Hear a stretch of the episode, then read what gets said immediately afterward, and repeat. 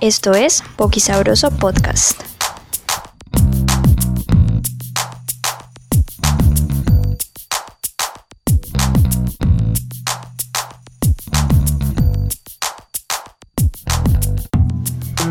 Estás escuchando el cuarto episodio de Boquisabroso Podcast, un espacio creado para hablar con músicos, productores y creadores caleños acerca de lo que hacen, cómo lo hacen y lo que sienten.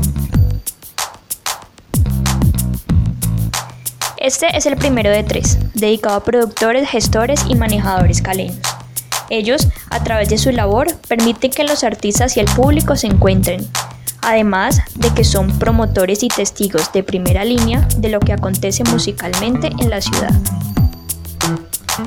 Johnny Layton fue mi primer invitado. Estuvimos hablando del hombre detrás de Busiraco Rock, el mismo de los teclados en Electric Sasquatch y el mismito que es agente en el Tecnocentro Cultural Somos Pacífico.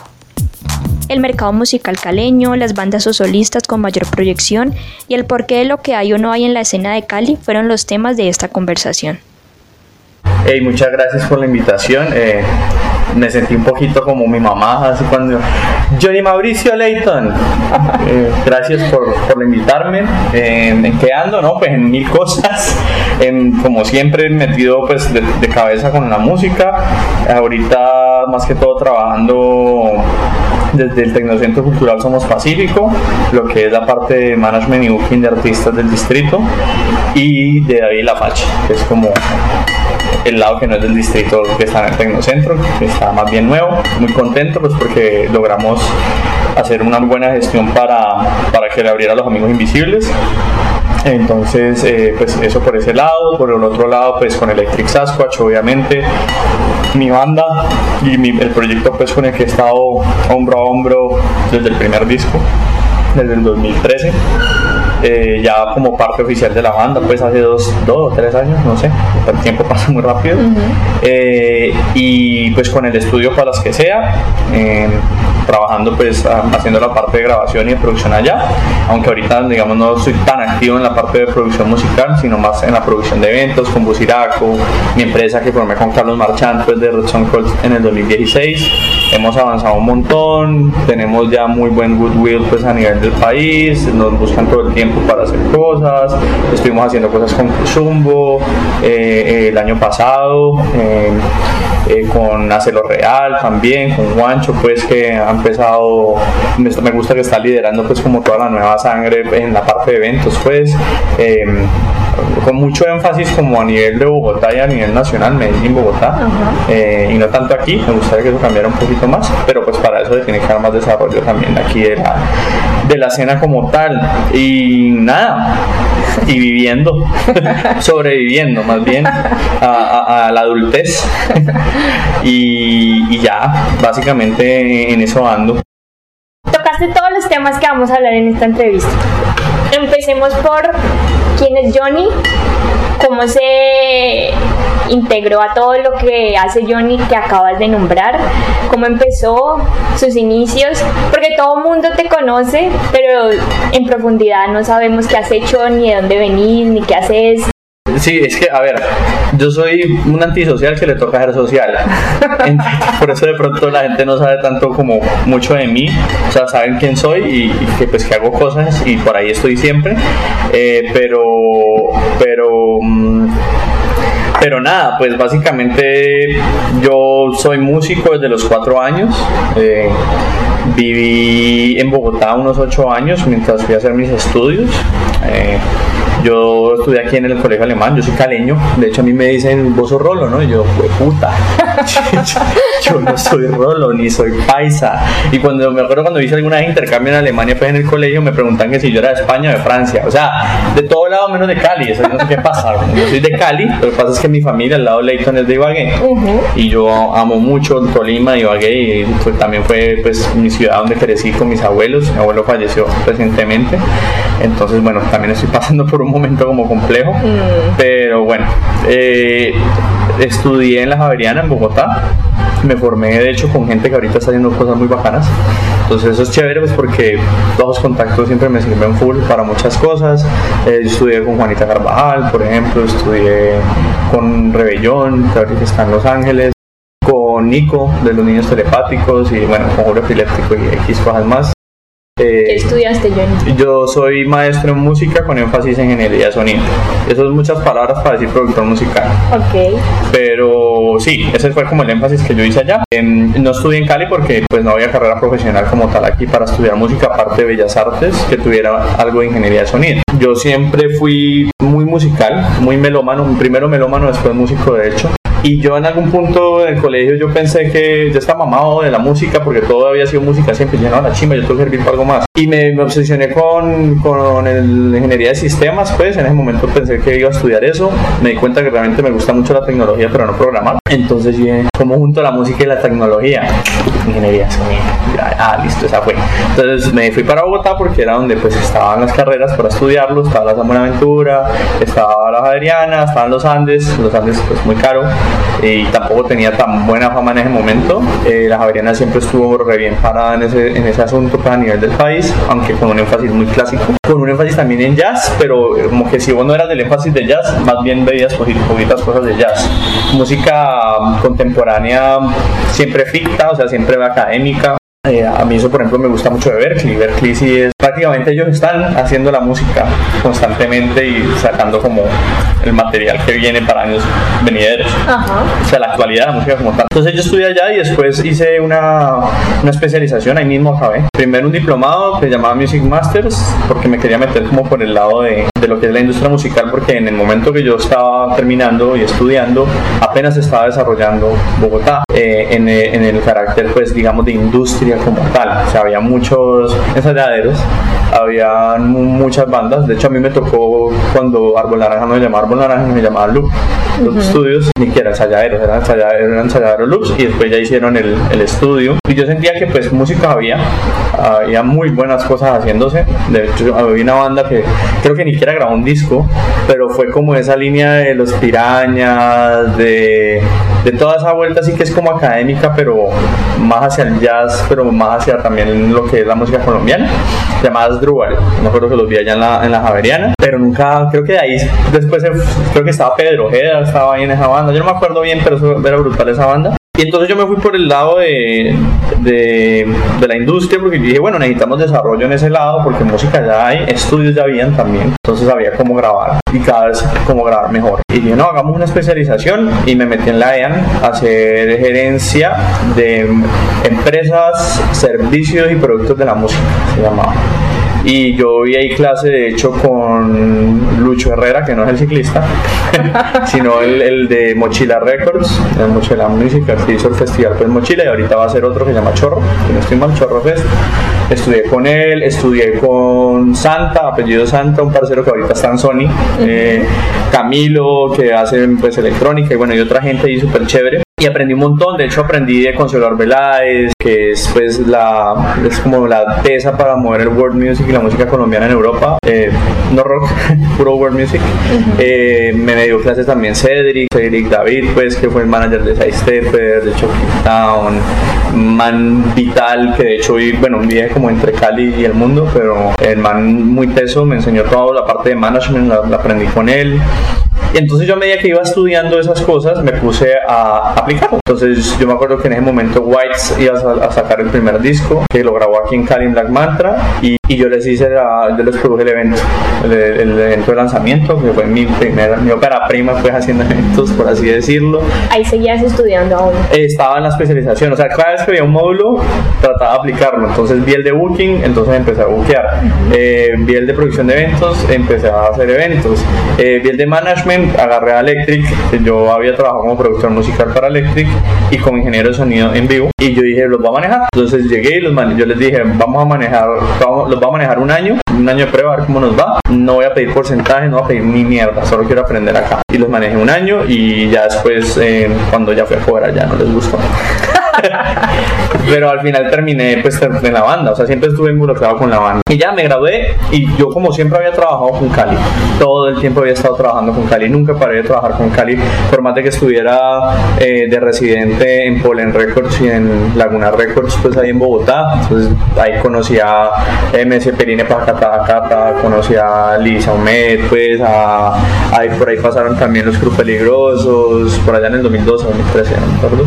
Eh, mucha gente, Julián pues de Bomba, que es un productor del Putas, conocí a Juan Galeano ahí, porque él estaba produciendo el, disco de Mónica Giraldo en ese momento, yo fui asistente para ese disco, entonces yo empecé a conocer mucha, mucha gente ahí y me metí a trabajar de lleno más con Nicolás Uribe en la parte de Laguna Records, con todo lo que era eh, la, música y la sonorización, ambientación, pues todo lo que suena en, en los seriados, bueno, que llaman seriados, pero en realidad eran novelas, eh, entonces yo empecé a trabajar hice como dos producciones ahí, después trabajé con La Ronca de Oro, en la, la novela pues que hubo, que fue muy buena.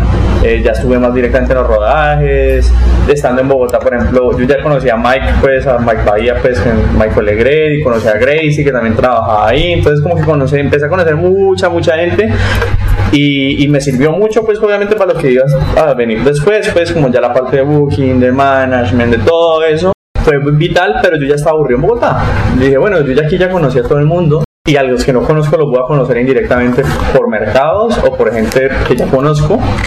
Entonces yo mejor me voy a Cali a meterme al lodo, literalmente a venirme aquí a tratar de, desarrollar la ciudad, pues de la mano de las personas que estén. A tumbar monte. Pues. A tumbar monte un poco porque Cali pues, en ese momento estaba, estaba grave, digamos, de, de temas de, de escena, pues no de escena, escena siempre ha habido, pero bueno, no siempre, pero sí como en procesos, como que los procesos, cuando uno tiene con esa, viene con esa perspectiva de Bogotá, de orden, de profesionalismo en lo posible, pues de, de tratar de tener todo por escrito, ser metódico en muchas cosas, eh, y Cali pues siempre ha sido un hervidero de talento y de arte, pero más bien de poco orden que no, me voy para Cali, yo ya no tengo nada que hacer acá, tengo todo por hacerlo allá. Entonces vine aquí y ya empecé a conocer a gente, conocí a Camilo Medina, eh, conocí a Sergio, Sergio Vargas, pues, no el cantante.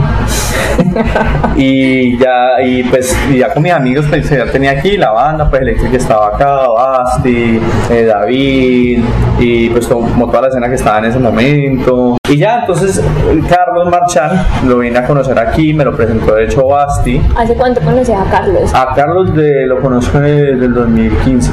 Sí, apenas llegué, porque es que de hecho yo cuando llegué, yo empecé a hacer el disco de Red Son Cold, el primero, porque me buscaron fue por eso al principio, porque yo había hecho el de Electric, les había gustado el trabajo, había hecho el de Birds junto con Esteban Parra, de Desnudos, también les gustó, bueno, en fin, venía ahí como con, con buenos discos hechos me buscaron para hacer el disco y ya Carlos me dijo ve yo tengo una promotora que se llama Mad Cowboys nosotros hacemos aquí eventos pero yo ya quiero dar el siguiente paso y yo sé que lo puedo dar con vos entonces pues trabajemos juntos. Y hágale armamos Busira en el 2016. Eh, nació con la idea de hacer un festival pues como mediano, que fuera dos veces al año y que conectara como las marcas con las bandas. Eso fue un fracaso. O sea, el festival no, el festival de hecho salió muy bien y a nivel financiero no le quedamos debiendo a nadie, pero tampoco ganamos. Eso para una primera edición es bastante. Pero dijimos, pues puta, todo este esfuerzo, pensar hacer esto dos veces al año, nosotros invertimos bastante plata. ¿Qué festival era? Recordame. Se llama Usiraco Vibra. Se llama Usiraco Vibra. Y dijimos, no, yo creo que por acá no es la vuelta. No, si vamos a volver a hacer esto, no lo vamos a hacer solos. Vamos a tener que tener más socios. Y definitivamente la marca privada ahorita no le importa un carajo el rock. Porque básicamente les gusta unos aforos grandes. Y pues el rock no mueve tanta gente a menos de que sea un acto muy grande. Entonces dijimos, no, pues es como que el sistema, llegamos como muy inocentes y pues como que nos estrellamos y dijimos, no, pues, por este lado no, vamos a desarrollar mejor las bandas, vamos a que se profesionalicen un poco más, vamos a hacer eventos, hicimos durante dos años eventos, digamos, de un poquito parecido a lo que venía haciendo Mac pero con mejores condiciones, mejor pensadito, moviendo pues más, mejor la publicidad, haciendo prensa, en fin. Nos dimos cuenta que las bandas eran muy desagradecidas y de hecho que más bien las bandas poco le interesaba lo que estaban haciendo otras bandas como que está tocando a alguien y no lo veían.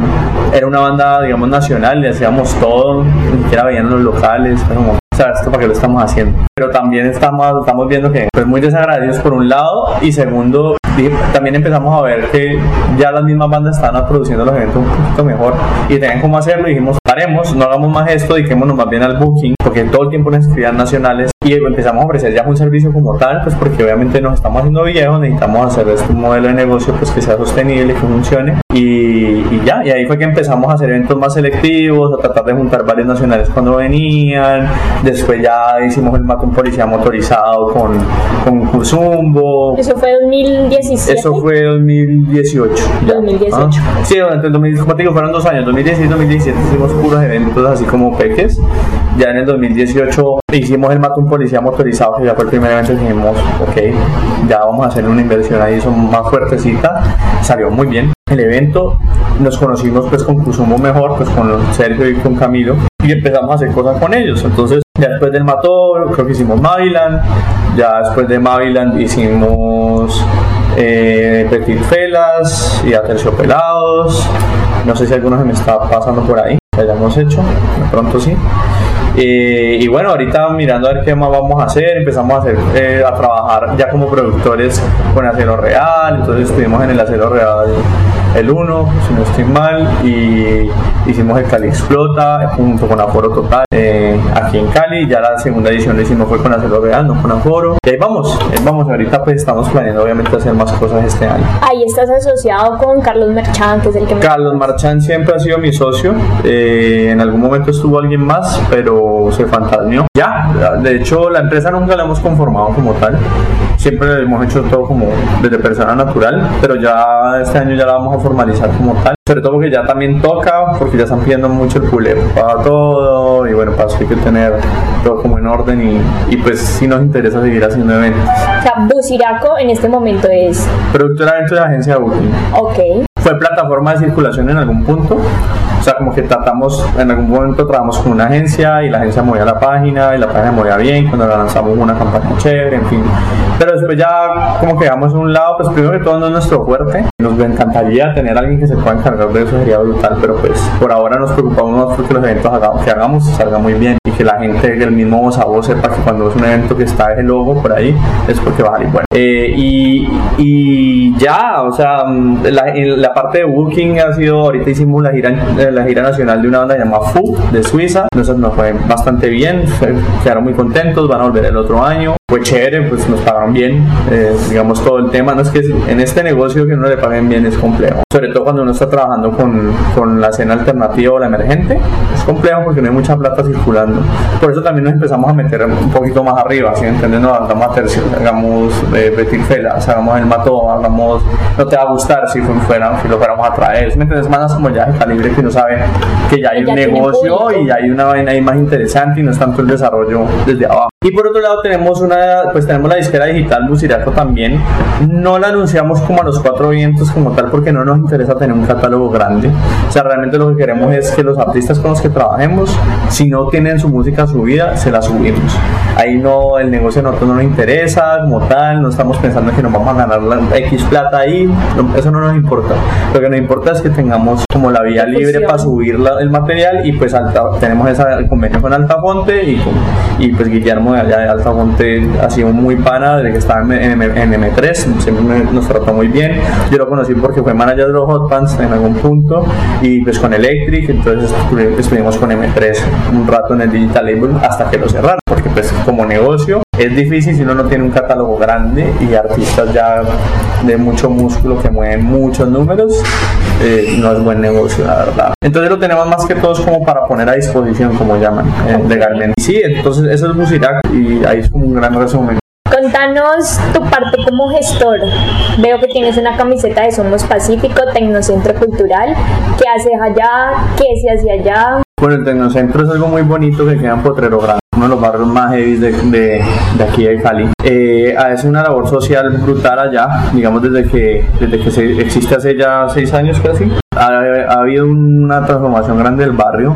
Obviamente sigue habiendo mucha violencia pero se ven vainas muy brutales, por ejemplo Alto Volumen es del distrito y Alto Volumen viene haciendo un trabajo muy bacano en cabeza de Sergio, que es la cabeza de la agencia dentro del Tecnocentro, el Tecnocentro tiene unas áreas pues tiene un área de formación, tiene un área de, de danza, eh, tiene un área que es de agencia, tiene obviamente pues, su área administrativa, tiene convenio con la, eh, la biblioteca, la red pública de bibliotecas, con, tiene un punto de digital también. Antes tenían un convenio que con, con el Colombo Americano, no me acuerdo con cuál para, dar clases de inglés, creo que eso ya no, ya no va.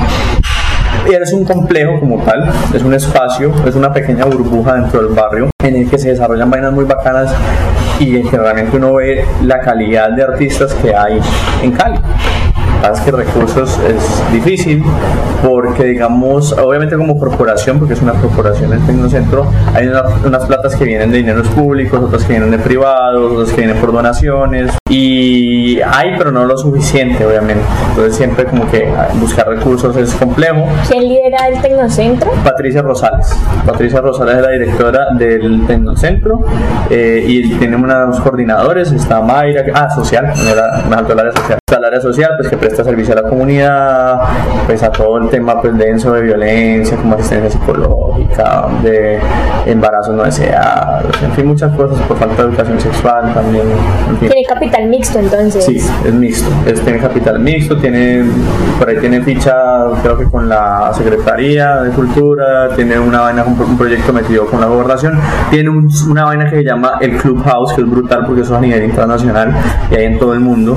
Eso es básicamente un espacio en donde los niños desarrollan la capacidad para diseñar 3D, vainas por las vainas de tecnología, robótica, en fin, vainas muy bacanas. Entonces, sí, entonces esos llegan como por proyectos, platos de todos lados. Y la agencia como tal se encarga por una vaina que se llama Encuentro de Talentos, que se hace cada dos años. Que ahí es donde trabajas vos exactamente. Yo trabajo en la agencia como tal, yo trabajo en la agencia, yo soy gestor cultural adentro, eh, manager, y ese gestor cultural implica ser manager y booker de ciertas agrupaciones. Entonces yo estoy trabajando con MC eh, trabajo, trabajé con Leudo porque está ahí como creo que ya no va a estar en la agencia. Eh, Diamante Negro también está como ahí, en, esa misma calidad del euro. David La Facha entró por el lado del mercado musical porque nosotros hacemos el mercado musical del Pacífico, nosotros somos encargados de hacer el mercado musical de Cali. Eh, entró por ese lado y en algún punto trabajé con Distrito 21, eh, trabajé con complementos y Sergio trabaja con Kilele, Kilele Ensamble, trabajo con Son 21 en algún momento, ya Son 21 no está. Ahora trabaja con mulataje y con alto volumen, que alto volumen es la joya de la corona del Tecnocentro. Es una agrupación que le está yendo muy bien, trabajan muy bien, son muy pilos, tienen gente muy tesa adentro, Dower, Dumper, eh, Junior, bueno, en fin, que tienen también sus proyectos aparte.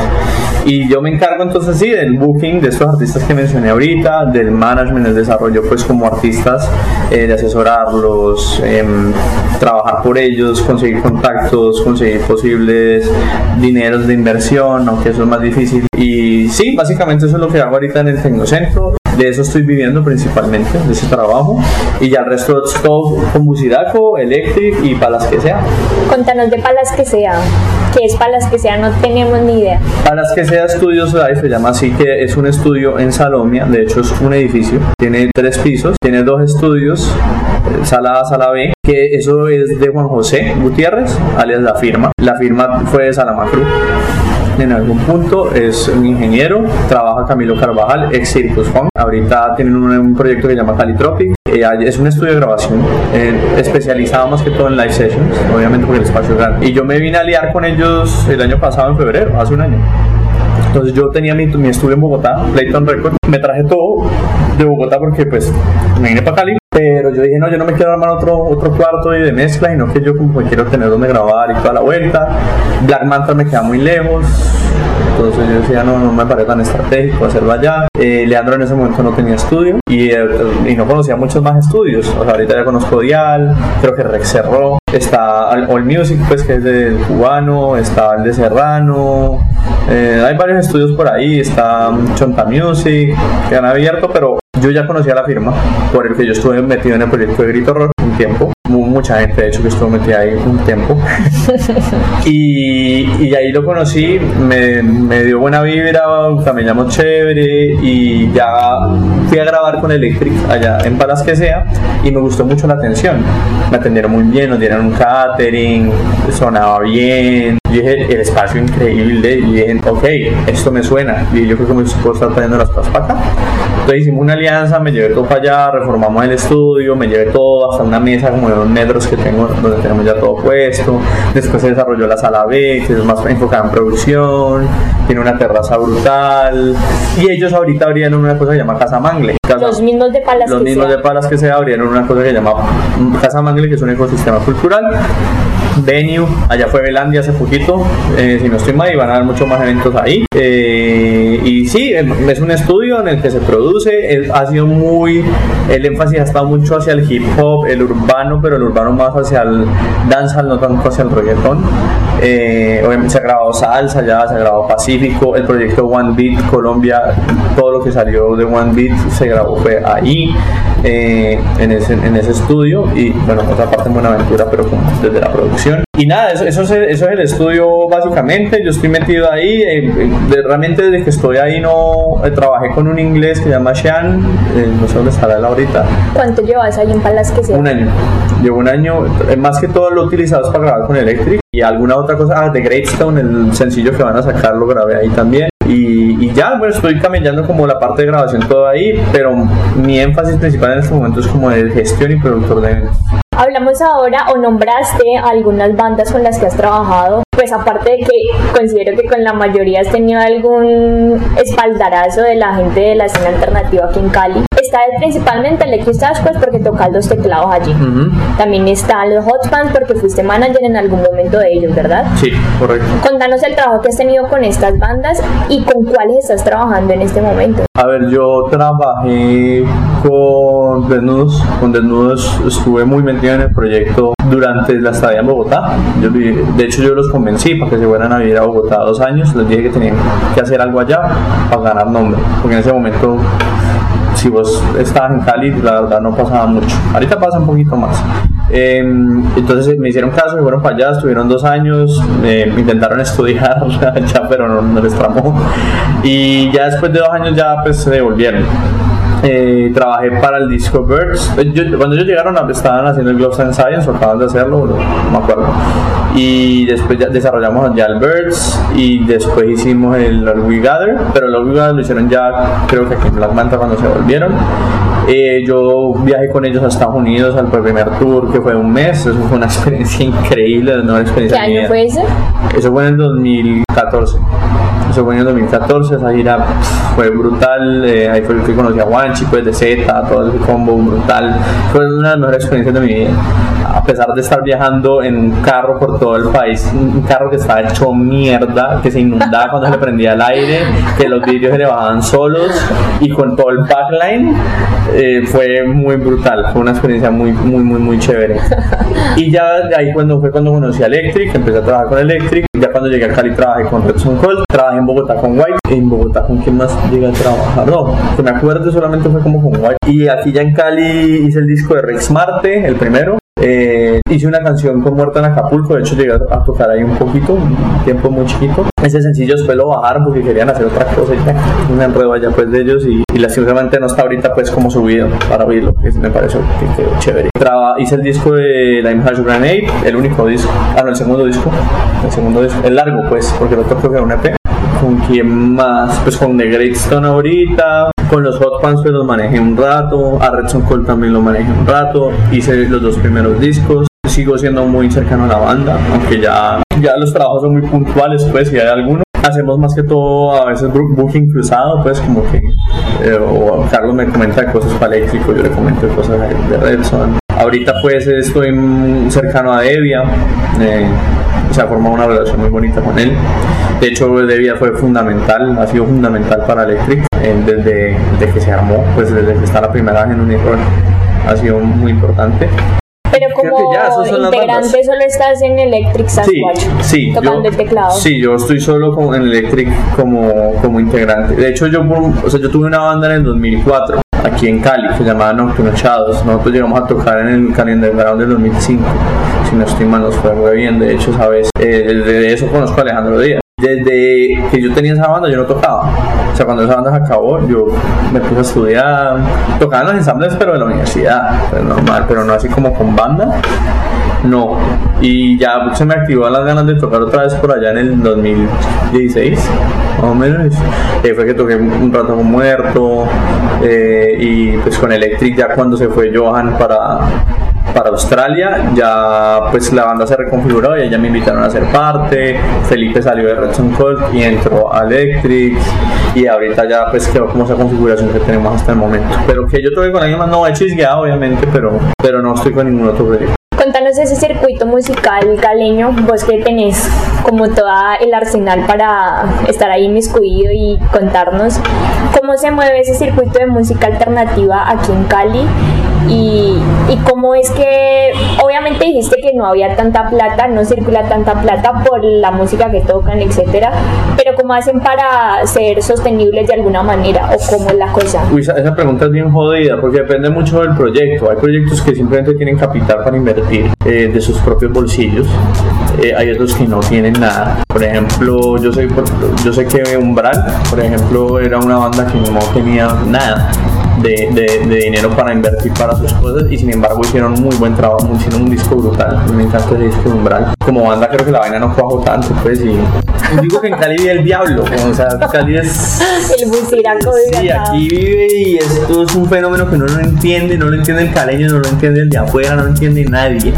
Eh, a, a vos puedes tener un evento que de pronto vos esperabas 30 personas y llegaron 200, como puedes esperar un evento de 4.000 personas y llegaron 150, ¿sí me entendés? O sea, y eso depende de que si llovió ese día, no de que, eh, que jugó Colombia, que no, cualquier cosa, no, que hay un trancón allá en la que no, ya alguien no, ya no quiso, quisieron salir, es una ciudad muy aspiracional, muy de que no es de tanto qué va a pasar, sino quién va a estar, entonces eh, lo local no importa tanto entonces. No, es más como el parche. El parche. El parche es lo que importa. Si va a estar Sutanita, Juanito, quien sea, el parche no sé quién. Yo no estoy hablando muy de esa perspectiva del pelado, del joven. Ya cuando uno está más adulto, no sí le interesa qué va a pasar y, y, va más como por la experiencia que le están ofreciendo, más que por cualquier otra cosa.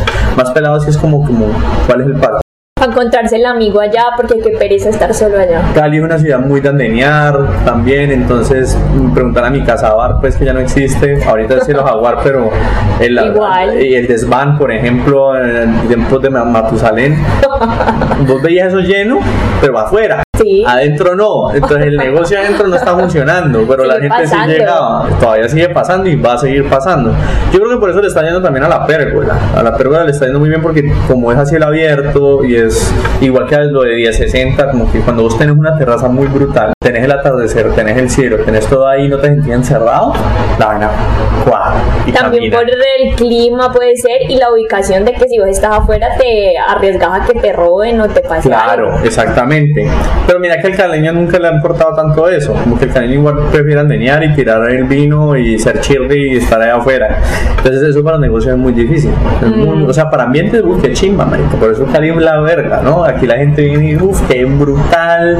Pero cuando voy a vivir aquí ya es otra dinámica. Ya es como, "Jue puta, o sea, necesito hacer que esta vaina funcione. Entonces, eh, la- las escenas, yo puedo hablar mucho sobre todo de la, de la escena obviamente del rock. Eh, pero ya me, pues ya me he empapado en otras más, de otras escenas. Siento que, por ejemplo, el hip hop en esta ciudad solo funciona mucho para el freestyle. O sea, como que cuando hay batallas, la gente, oh, sí, uh, ah, sí, este contra este, y que ahorita, por ejemplo, Balleste, pues que con lo de Red Bull se ranqueó, y que Maritea también, y que y se han formado esa punta de eso, de freestyle, pero a la hora de proponer material original, poco a poco. Por eso el proyecto de Beto es tan bacano, porque el man es un poeta y le gusta contar historias como tal, y se arma, siempre que uno va a ver un show del man, sabe que uno va a ver, tener una experiencia distinta. Eso es muy bacán. Pero no pasa mucho en el hip hop. O sea, actos de hip hop que yo te puedo decir de aquí así áspero, no. Jay Dreland de Kirios me parece bacano, tiene un- una cosa ahí chévere. Eh, Shanghai, Shanghai apenas está lanzando el material, pero por, la conocí obviamente por para las que sea. La vieja tiene un flow muy bacano. Eh, obviamente, pues en Cibeto. Lo que hace Diamante de negro es brutal. Lastimosamente, pues los manes no son tan, no, no son tan consistentes en su camello, pero son unos musicotes. Y eso pasa mucho acá. O sea, hay una música que uno escucha y uno ve, y es raro uno escu- escuchar una banda que parezca a otra. Todas las bandas tienen su swing y su vaina distinta. Particular. Cosa que no pasa en Bogotá. En Bogotá sí no puede encontrar 100 bandas igualitas, todas se quieren parecer a Televita en su momento, o todas se quieren parecer a otro en su momento. Porque es lo que está vendiendo en ese Exactamente, momento. aquí, uno lo- aquí las bandas no lo hacen por plata, lo hacen por corazón. Pero para uno poder tener una banda uno necesita plata también. Entonces ahí es donde muchas bandas fallan. Y es cuando en el momento de uno profesionalizarse y verla como una empresa, el hecho de que la- uno lo vea como una empresa no quiere decir que tenga que perder corazón o alma, sino que uno tiene que estructurarse, organizarse, ser mejor, manejar mejor la plata y sobre todo formar base de fans, formar fans de verdad. Claro. Y, y eso no simplemente lo vas a conseguir tocando cada ocho días, pero si no lo anuncias o no lo mueves bien, ¿de qué sirve? ¿Me entiendes? Hay bandas aquí que son muy buenas que convocan gente en Bogotá, ya llega gente, pero aquí no, porque se han, se han hecho, se han formado más a partir del ruido que han generado afuera, por radiónica, por lo que sea, que por las mismas fans que tienen aquí. ¿sí O se aplica el dicho de que nadie es profeta en su tierra acá. Más o menos, porque mira que alto volumen sí. Alto volumen no va a un toque de ellos y vas a ver siempre que está lleno. Yo no he visto un solo toque de alto volumen que no haya gente. Ninguno.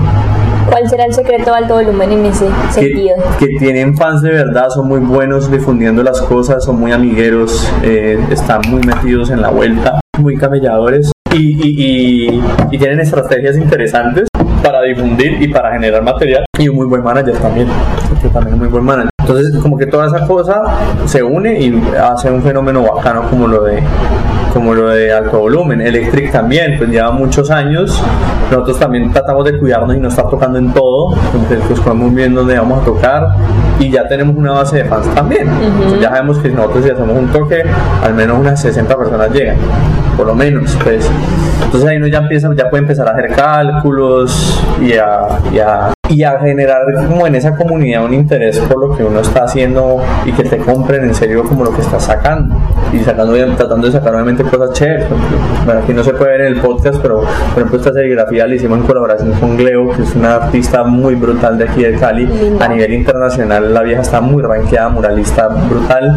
Y, nos- y, y- y eso es algo muy bacano por ejemplo del de Electric y es que obviamente hay un núcleo que somos los seis como tal pero a veces funciona como un colectivo artístico porque nosotros por ejemplo el primer disco pues estuvo Hey Bro y estuvo Oliver Calpurnia ahí metida en el segundo disco estuvo este, este Zamboni y estuvo Natalia Rengifo hicieron toda la parte de las cajas de, eh, del diseño de vestuario ahorita pues con Gleo esto eh, Trabajar local ustedes. Sí, y nos, y nos asociamos con artistas visuales siempre. La, pro- la producción audiovisual sí la hemos hecho mucho entre nosotros, pues porque tenemos dentro de la formación artistas visuales y, y- y- y cinematográficos. Ajá. Pero ahorita, por ejemplo, para lo que viene, no estamos, vamos a una convocatoria, vamos a trabajar con otra gente, es porque queremos alimentarnos de otra, otra clase de personas.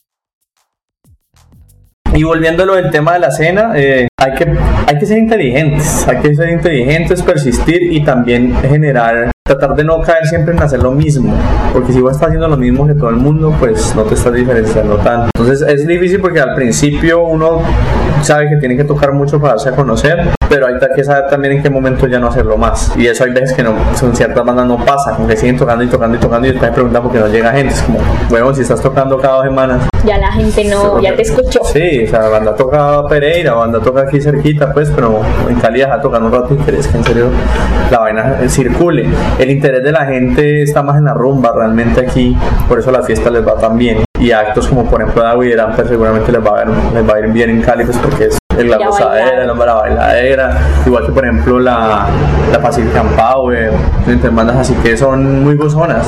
David La Facha, por ejemplo, también es más por ese lado, es más una- mucha energía y, y es más bailable la cosa. Cuando la cosa no es tan bailable es difícil porque o es muy podro, o sea, o es punk o hardcore así re duro, porque a la gente aquí le gusta también lo re pesado, o la, bail- o la rumba. Entonces, lo que Los- está en la los mitad, polos, lo que está en la mitad, todo lo que es como el rock alternativo, que es más de sentarse a escuchar y o de pronto cabecear, pero no tanto como el pogo, tiene menor público, tiene, es un público más difícil, sobre todo también por el tipo de experiencia que uno le brinda, porque hay gente que no le gusta ir siempre a, ir a un sitio que no tiene dónde sentarse, o que no se ve bonito, o que no suena bien, y, la- y la- y muchas bandas no piensan en eso. O que es encerrado por este calor de acá. Eso ya es matador, eso es matadorcísimo, pero pues también tocar abierto es difícil porque si te llueve te jodió todo. Claro. ¿Sí entiendes? Hay demasiados factores que hacen que sea difícil, que sea viable vivir de la música aquí en Cali. Pero bandas como Margarita Siempre Viva de Medellín o Nicolás y los Fumadores de Bogotá, que son como en la mitad de los dos polos que pones, pegan muchísimo en Cali. Lo que pasa es que ¿Cómo explica eso? hay nueva sangre, hay nueva sangre. Y como ya hay un tema de que sí hay música local, música colombiana que se consume dentro de Colombia, eso no pasaba antes. O sea, vos para que escucharas algo de Colombia era porque ya había salido. No Shakira, no que Juanes, no que Mauricio Palo de Agua, marica, en el tiempo del tropi. Bueno, el tropi, el tropipop fue un fenómeno curioso porque sí fue algo muy colombiano Fue aquí, sí. pero también era, no estaba asociado como un fenómeno cultural del momento y una tendencia también y, y funcionó un ratito después ya dejó de funcionar por más de que lo quieran, de que lo quieran revivir No va a pasar. no va a pasar Eh, y ahorita ya como, como se ha sentado esa base de tantos años de volver a luchar por lo local y volver a hacer eventos locales, porque durante los 90 voy a hablar desde Bogotá, lo- en los 90 Bogotá era súper movido, después llegaron los 2000 y eso fue el acabose y pasaron muchos años hasta que se volvió a activar otra vez por allá en el 2008, 2009, volvió a activar y vol- empezaron a nuestros festivales, que el en Catacoa, después que el Stereo Picnic, eh, Distrito Fon, bueno, varios, ahí, el, el centro también creo que lleva un buen rato, entonces eh, el fenómeno Elandia, por ejemplo, también, entonces como que la gente empezó a mirar para adentro y decir, ole, aquí hay cosas como chéveres, ¿sí me entiendes? O sea, como que por más de que no haya salido, y eso ha crecido, en las generaciones como la de nos, pues como la mía, más bien, y un poquito más para arriba, todavía sigue siendo muy de la línea de, ah, me gusta más el internacional que el local, pero la nueva sangre no, la nueva ya es como que no, marica, sí, Nicolás los fumadores, uy, sí, va Belga, me está una chimba, eh, no, que brutal, eh, distimia aragofóbica, es que se llama, agorafóbica, perdón, que el fenómeno Margarita siempre viva, porque es peladitos, o sea, son bandas de peladitos que tienen fans peladitos, ¿sí me entiendes? Que han ido creciendo y han estado hablando de cosas que pasan aquí, ¿sí me entiendes? No cantan en, no cantan en inglés, por ejemplo. ¿sí me- Nosotros, yo me acuerdo, Cali, hubo un momento en que todo era en inglés, toda la banda era en inglés y todo el resto de país era porque ustedes putas hacen música en inglés. Es como, marica, nosotros cre- crecimos fue escuchando puro anglo y nos, y, y nos, y somos, y más que todas las bandas eran formadas por pelados del Bolívar, que, de no- que gente que tenía Colegios ajá, bilingües. bilingües, entonces pues podían y sentían, de hecho es más fácil componer en inglés que en español. Y Pero también no lo pensás como, eh, como lo pensaban como una proyección hacia el exterior. También, pero es una proyección errónea. Y eso uno le ha costado aprenderlo, pero ya lo va aprendiendo. Y es, vos no puedes competir con una banda que está cantando en su idioma, en su vaina nativa, si entendés? El rock es nativo de, de Inglaterra y, y de países pues sí, de, de Estados Unidos y Europa y de por sí pues es una vaina de primer mundo, ¿sí me entendés? O sea, primer mundo, consume música en inglés. Si vos llegas como un latino a competir con ellos, es poco probable que te vaya bien. música. Sobre todo porque van a decir, pues este es un latino, ¿sí me entiendes? Es como que el latino está- lo, lo, lo asocian es con la rumba, Ritmos con- más ajá, más tropicales. tropicales, es como que es como nosotros aquí consumiendo vallenato noruego. ¿Sí me entiendes? Es exactamente lo mismo. Y, y obviamente como que la mayoría lo hacíamos por comodidad, más por comodidad. Proyección sí, también ellos obviamente me van a entender más fácil afuera, pero hay gente que de afuera no necesariamente te quiere entender, simplemente quieren como que sentir que algo es algo distinto, algo que no he escuchado. Y por ejemplo, mira el fenómeno del reggaetón ahorita. O sea, estaba mirando los Spotify Awards hoy, bueno, ayer, perdón, y empecé a mirar quiénes eran los nominados o quiénes estaban los más pegados. Karol G, J Balvin, eh, Bad Bunny, Que obligan a que los artistas anglo canten Oda en frases en español. Por ejemplo, Tusa. Entonces se mete esta vieja que no lo dice bien y de hecho sale un meme muy cagada ahí, pero, pero si me entiendes, ya está pasando lo contrario. Es como que ahorita estos manes quieren es cantar en español porque ya la que se está consumiendo a nivel global, es el momento de nosotros. Nosotros siempre hemos tenido en Latinoamérica como 40 años de atrás con respecto al primer mundo. ¿Entiendes? En este momento estamos llegando a ese punto en que ahorita importamos nosotros. Ok. Normal. Y además porque ya tenemos estándar de calidad. O sea, ya sonamos muy bien. Muy, muy bien. Ya tenemos las mismas herramientas por la globalización que pueden tener en otro lado. Entonces eso ayuda un montón. ¿Cómo crees que Cali puede ser un destino musical? Dijiste que cuando tú estabas estudiando en Cali no había nada o había muy poco. Muy poquito. ¿Cómo, cómo la industria de aquí se consolida para tener esa metodología, ese plan de trabajo? ¿Ya lo hay? ¿No lo hay? ¿Qué pasa? Mira, lo que pasa es que Cali sí sigue siendo muy desarticulada. O sea, como que hay muchas iniciativas bacanas, pero un poco sueltas. Hay iniciativas, valga la redundancia, voy a repetir la palabra pues, que son de asociativas, pero no terminan de cuajar mucho, ¿sí me entiendes? Porque como la gente aquí no está acostumbrada a trabajar con hombro a hombro con alguien más, eventualmente la visión de este termina peleando con la de este, y no tiene que aprender a trabajar alrededor de eso, pues sí vale la pena obviamente. Eh, entonces, por ejemplo, yo estuve en una asociación que se llama La MIC, y eso se armó el año pasado, antepasado, bueno, sí, como en diciembre. Este diciembre cumplió un año pero realmente el desarrollo ha sido muy poquito. ¿Por qué? Porque cada uno tiene su vuelta y el compromiso con la asociación es más bien bajito, porque Sergio está preocupado por el Tecnocentro, por su banda. Yo estoy preocupado por mi banda, por no sé qué. La, Renzo, que está ahí, está preocupado por Plan de Esquina y tales, pero él mete mucho el hombro. Es de los que más le mete el hombro a mí. El Xiomara está también, bueno, ahorita desde la Secretaría de Desarrollo y como Xiomara también está metiendo el hombro ahí un montón. Está Jessica Ives, pues la que era la manager de Salama. No sé si lo sigue haciendo. Ahorita de Avery Damper.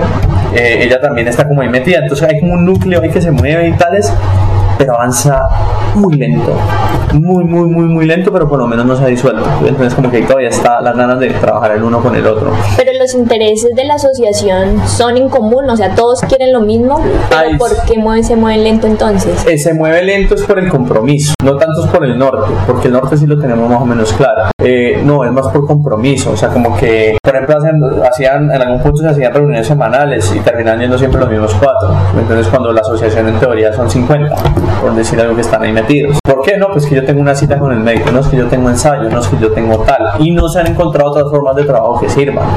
Las virtuales, me entendés? No se ha encontrado. Entonces se sigue avanzando muy lento por eso. Como que tienen que reunir para que algo pase. O, o sea, no hay alguien que en serio esté como ahí encima, como, ve, ¿qué hubo? Ayúdame con esto, ve, sentémonos, ven yo te caigo y lo hacemos. ¿No me entendés? O sea, no pasa, pero por lo menos la iniciativa está ahí y no se ha disuelto. Creo que es la que más ha durado. Ahí están todas las, los, las influencias musicales, todos los ritmos musicales. Hay mucho world music, hay mucho world music. Realmente lo de rock que hay ahí es más bien poquito, porque de hecho el gremio más puto de agremiar es el rock. El rockero es. Rockstar. Sí, y es muy de que quiere pagar poco y, y, esperar. O sea, espera mucho por pagar poco. Eh, tiene una visión del rock. Uno tiene una visión del rock muy distinta a la otra. Entonces, como que no, para mí el rock tiene que tener distorsión. No, para mí el rock puede ser simplemente una tropical pero aletosa. Entonces, como no, ¿entendés? Y hay muchos problemas así como conceptuales, por así decirlo, pocas alineaciones, está el fenómeno que, que, no permite que Cali salga adelante que llama el caleño come caleño. Explícame eso. No, pues, o sea, no sé si es envidia como tal, pero es como el hablar mal del otro, bloquearlo a veces, más que todo hablar mierda, ¿sí me entiendes? Hablar mierda y ser muy doble, ¿sí me entiendes? Eso pasa mucho aquí. A, mí, por ejemplo, en última me importa un culo. O sea, si a mí me hablan bien o mal de mí, todo, a mí me interesa es hacer, ¿entiendes? Entonces, si vos hablas mal o bien de mí, es problema tuyo, pero hagamos. Y a, a mí lo que sí me gusta es que a mí me asocian con que yo hago, y que yo cuando hablo, es, hago algo y no hablo mierda y yo no le debo plata a nadie, si yo digo que voy a pagar, yo pago. Eso pasa acá mucho. La gente se pone a hacer, armar castillos en el aire y, sin imaginarios que no tienen la plata, pero enredan. Se la pasan soñando entonces. No, y enredan gente. ¿Sí entiendes? Por ejemplo, traen una banda y resulta que no tienen plata. O, consiguen la plata como para poderlos poder conseguir lo que llaman el kickoff en los eventos, que es como para poder arrancar la vuelta, como que hacer un adelanto a estos manes, pisar algo y después ya como que están pendientes solamente de que se venda sin ni siquiera moverlo bien. Entonces, claro, en el momento en que la vaina se jode, no tienen plata con que pagar. Yo ahí dije pierde. Y entonces, ¿quién es el que queda mal? La organización, no sé, el artista, más allá. la Cali. ciudad. Cali es el que queda mal. Es, no, yo ya no, yo no trabajo con esa gente porque todas me roban. ¿Sí entiendes? O todos, porque es que es algo, no ha pasado con una sola persona, ha pasado mucho. ¿Sí entiendes? Es más, más, pasa más eso que otra cosa. que ¿Vos bueno. crees que también tiene que ver algo del- con la difusión? ¿En Cali se hace buena difusión No. de los eventos? No, de hecho aquí el mayor problema que tiene la ciudad en este momento es de que la gente no sabe mover sus cosas, no sabe cómo difundir o le da pereza. ¿entendés? Eh, y esto va para todos, o sea, puede ser uno bachatero, rockero, salsero, lo que sea. Aquí es, uno cree que ya eso es poner a andar par cosas y esa vaina ya sola se va a dar. Como dijo, bueno, no me acuerdo el nombre del man, un, un mexicano, un manito que, que hizo una presentación en el FIBRA ahorita en las charlas académicas. Voy a poner el ejemplo con discos, pero esto aplica también para los eventos. Y es, si vos tenés un presupuesto de 10 millones para tu disco, vos tenés que tener un presupuesto de 10 millones de promoción. Así es sencillo. Es que es lo mismo. En el pastel de un evento, vos tenés que tener al menos un 30 o un 40% destinado a mover el evento. Porque si no, no te va a ir gente. Y también tenés que dejar moverlo. Ahorita nos pasó, por ejemplo, con la Terciopelados, que tomamos una mala decisión. O sea, vos ves, el, el teatro estuvo lleno.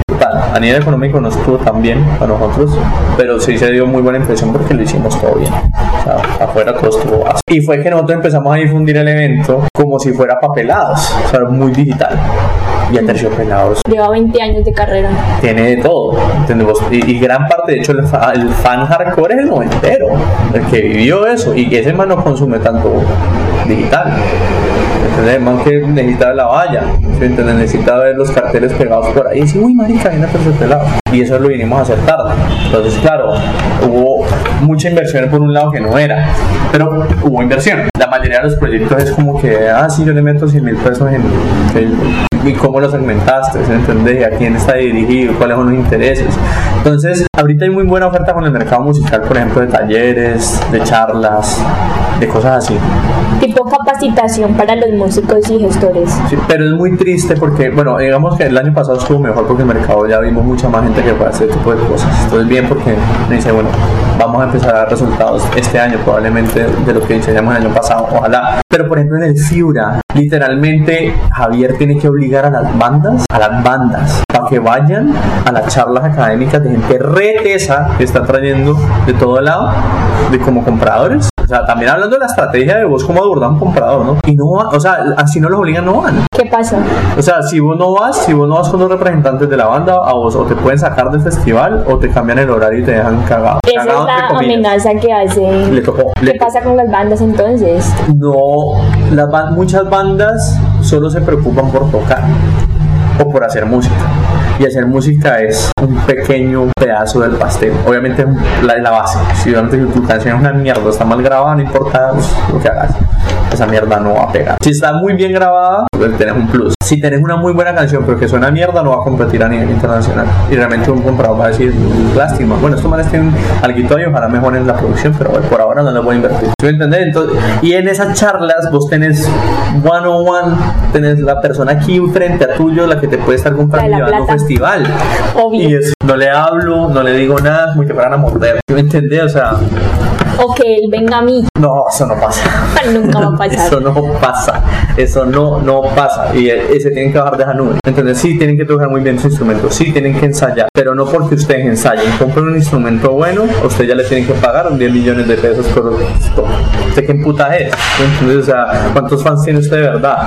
Si usted en este momento da un toque mañana, pasado mañana, ¿quién le va? Si uno no tiene una base de fans o un mailing, no te va a llegar nadie. Si vos tenés un mail y unos, unos fans que en serio y ahí no tocas hace rato y vos les mandás un mail diciendo le voy a tocar mañana en tal lado un secret show, créeme que te cae la gente. Hace parte también ahí de esa engranaje los manejadores. ¿Qué tal estamos en Cali de managers y toda esa vuelta? Mal, estamos re mal porque somos casi siempre los mismos. Es César Herrera, eh, Jessica Iber, Sergio Medina, yo, y ahí para allá tenemos a, eh, César Coriac, pues con Farallones Music. Ahorita tenemos a Bicho Fue, que de hecho está un par de cuadras de acá, eh, que están apenas como arrancando y seguramente van a empezar a formar gente así. Cada vez van a haber más, pero en este momento, o sea, los que, los que sabemos del management somos muy poquitos. Eh, Cedric David, aunque Cedric ya no es tanto manager, sino que ya es presidente de la Asociación de Managers Latinoamericanos. Anda en otra vuelta. Ya está en otra vuelta en unas cosas mucho más grandes, siendo asesor de mercados musicales. Es una persona que sabe mucho, mucho, y es una persona muy seria porque viene con la seriedad de Europa. Es una persona que no te va a hacer perder tiempo. Te hace pide una cita, no te va a, no, no, no te va a faltonear. Y eso es muy de latino, ¿sí me entiendes? Es, hay una vaina cultural ahí metida atrás, pero las bandas definitivamente lo que tienen que aprender es la música es solo un pequeño porcentaje. Su la mayoría de gente no, no, no tiene una inteligencia de tipo auditiva, tiene una inteligencia visual. Entonces, a ellos les importa cómo se ve, cómo es el show. Son distintos al otro, no me gustó, no me gustó por lo que vi. Si se ve bien, puede que suene bien. Exactamente, exactamente. Y, y, eso también se tiene que traducir a cómo manejamos las redes. Te guste o no, las redes sociales son vitales hoy en día. A mí me parece una mierda, pero tengo que hacerlo. Yo soy más de viaje a escuela. Y, y, y eso es básico, eso es súper básico. Difundir tu evento bien. Y para eso te pueden que está YouTube, por Dios, y hay cursos, y simplemente que te interese y lo hagas. Pero pues es muy difícil uno, alguien que en serio no le interesa en lo más mínimo que lo haga. Pero si no lo vas a hacer, entonces conseguir a alguien que sí, invertirle. No, que es que yo no, no quiero dar ni un puto peso, pero espero ganarme el mundo. Es como si vos no invertís, plata llama plata. Así sencillo, si usted le mete plata, se le va a volver si usted la trabaja bien. Si usted le mete un millón de pesos a eso y se va a hacer otra cosa y le deja importar qué está pasando ahí, créame que va a perder la plata todos estos tips que nos diste cómo va la música al mercado caleño, ¿cuál crees que son las bandas caleñas que tienen mejor proyección en este momento? A nivel local, nacional, no sé si internacional. Eh, Red Sun Call es una. Me gusta mucho lo que viene trabajando Lutónica. Lutónica viene trabajando bien, chévere. Pues nosotros, Electric también, aunque nosotros tenemos como temporada, nosotros nos activamos mucho por temporadas. Después, sabes que ahorita estamos en una época complicada porque como hubo un cambio de formación, por más de que haya sido dos años, eh, nosotros estuvimos tureando, moviéndonos en qué, entonces realmente no hemos podido encerrarnos a hacer música. O sea, sacamos Nox, tenemos otro sencillo que viene entre poquito y estamos haciendo música, música, música, música porque nos la están pidiendo. Ahorita que fuimos a México, Rolling Stone nos está pidiendo disco y nosotros, ok, el disco todavía no está, un tantico, volvemos este año, ojalá, por lo menos a hacer prensa si hay que volver y con el disco y, pues necesitamos sacarlo. Nos ha ido muy bien, de hecho, aquí en primicia, ojalá no, puta, ojalá no se joda. No, no creo, eso ya está cerrado. Eh, vamos para el MUPA, en Panamá. Entonces salió lo del MUPA, entonces brutal eh, por ese lado. Ahorita pues tenemos, estamos, vamos a tener el Festival Bicho Fue, eh, que es pues a nivel local, pero estamos muy concentrados en hacer música. Pero la banda como que siempre ha tenido una, una vaina diferencial y eso pues ha gustado. Y más ahorita que lo hacemos en español.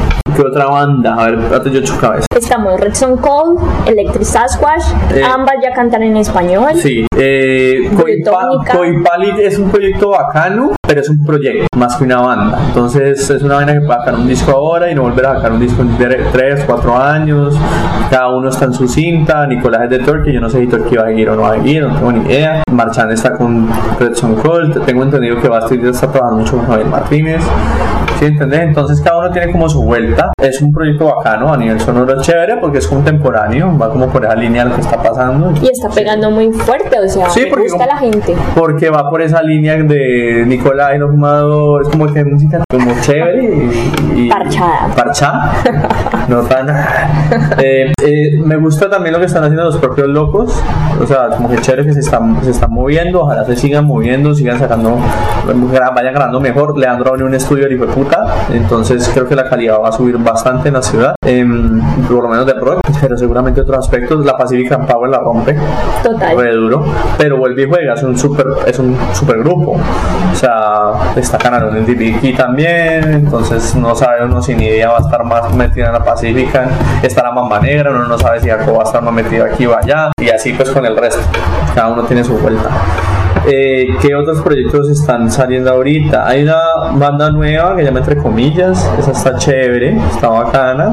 Los que que están muy pelados, entonces ojalá pues vayan creciendo. Los Hot Pants, ojalá me gustara, me gustaría mucho que sacaran un material bien bacán y que dejen de tocar tanto, tocan muy seguido todo el tiempo.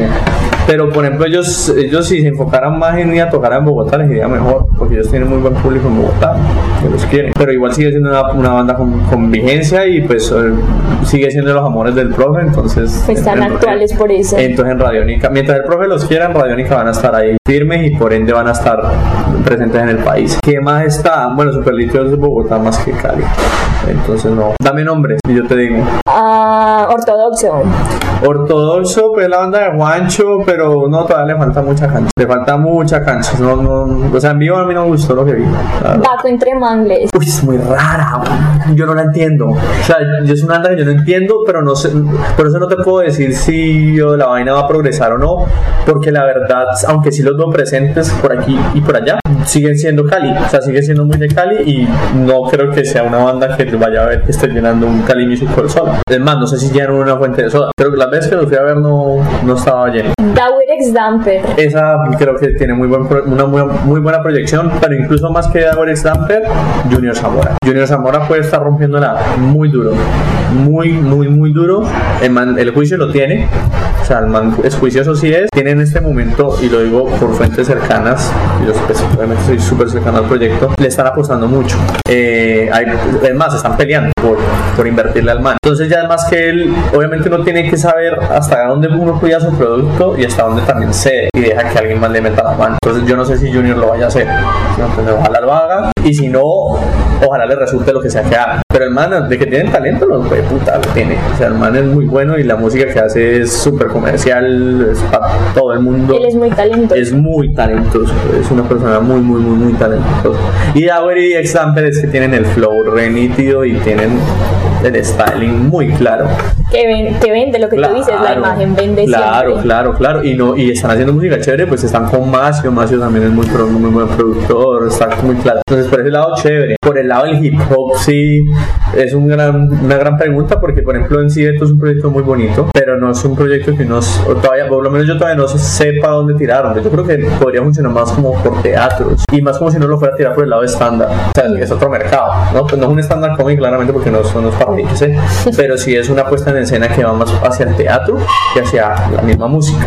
Entonces es chévere porque no puede jugar por ahí y por acá. Pero, por ejemplo, en Bogotá había algo así que llamaban Tantan Morgan y no sabemos qué ha pasado con Tantan Morgan. Entonces, de pronto ya se fumó, no sabemos eh, qué está pasando por ese lado. Entonces, pero sí, de que es de los buenos proyectos, sí. Necesita muy buen es, eh, beatmaker y en eso ya estoy. Entonces, vamos a ver qué pasa con él. Eh, David, la facha, me creo que la puede estar rompiendo re duro. Venimos trabajando muy bien. Si seguimos así, yo creo que nos puede ir muy bien. Entonces, sí, yo le, yo le apostaría mucho a David, independiente de que esté yo o no esté. Man, tiene muy buen equipo de trabajo armado, muy buenos músicos, la actitud, el carisma, etcétera, y conoce mucha gente también pues por la fuente ya. ¿Y qué opinas del blues? El, la escena blues en Cali es fuerte, pero... Pero pues es que es como un club social, si me entiendes, es como ¿Vos te acuerdas de Mean Girls o Clueless? De esas películas, es como el parchecito de las nenas que va por allá. Es, es como el, sí, es, como un, es un parche de, de esas mesas. Siempre los mismos con los mismos, haciendo, tocando en el mismo lado. Y pues si eso los nutre el alma, muy áspero. A nivel comercial, no sé cuánto, qué tanto futuro tenga, porque pues el blues es blues. Y el blues es muy cuadrado, ¿sí me entiendes? O sea, uno tenés ahí mucho para donde innovar. Ojalá alguien me quite la, me calle la jeta y haga algo muy áspero y, y avance, pero si yo no, si yo fuera, si yo tuviera una bolsa de dinero, yo no pondría la plata ahí. No la pondría ahí. Se la pondría a Junior, se la pondría a Dauer Stamper, se la pondría a David. Entre a esos que menciona. El rock, por ejemplo, que no, que Electric, que los Hot Fans, que Red Son Cold, el tema es que esto es un país criollo, una ciudad criolla, tropical. Entonces, realmente, si usted la quiere romper re duro, yo no creo que sea en Cali. O sea, vos puedes tener tus fans y todo, y que te vaya bien en Bogotá. Pero yo siempre he dicho que Colombia tiene un techo bajito. ¿Sí me entiendes? O sea, como que, que vos, vos que tenés aspiraciones, por ejemplo, por decir algún festival, no pues que estéreo King, no pues que rompa el parque, altavoz y ya. Ya. sí, de ahí quedó el techo. De ahí ya lo, lo, el techo mainstream ya es como, no, pues sí, estar en a, a, a esos programas de esos reality o que me haga mi propio, me haga mi, bio, mi bionovela. ¿Entender? Eventualmente. Sí, el, el, techo es muy bajito, muy bajito. Entonces, obviamente Colombia se está comiendo el mundo en este momento a nivel musical, pero por fuera. Por dentro la dinámica es muy distinta. El fenómeno más bonito me parece es Belando. O sea, Belando es muy áspero porque el man tenía muy claro siempre que quería y lo está logrando con crece desde hace rato y lo va a ir logrando. Maneja su propio público, su propio mercado y hace lo que quiere. Eh, sería interesante poner un Belandia en España a ver cómo le va. Como, ¿le podría ir bien? ¿Le podría ir mal? No sabemos, porque a él no le traba mucho a salir. Yo me acuerdo que la última vez que salió que yo supe fue Argentina.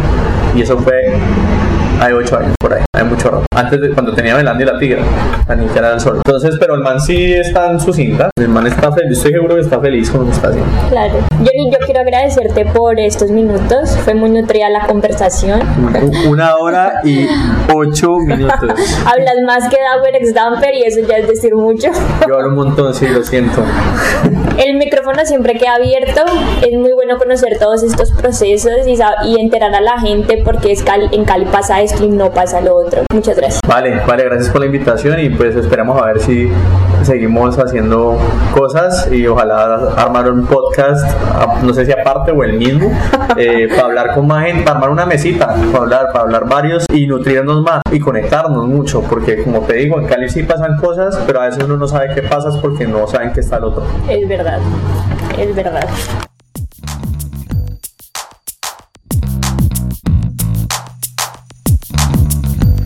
Boquisabroso es un podcast de Isa Podcast, realizado por Isabela Suárez. Para comentarios, sugerencias y preguntas, puede escribir en Twitter a arroba guion bajo Isabela Suárez o al correo electrónico isapodcastcalico.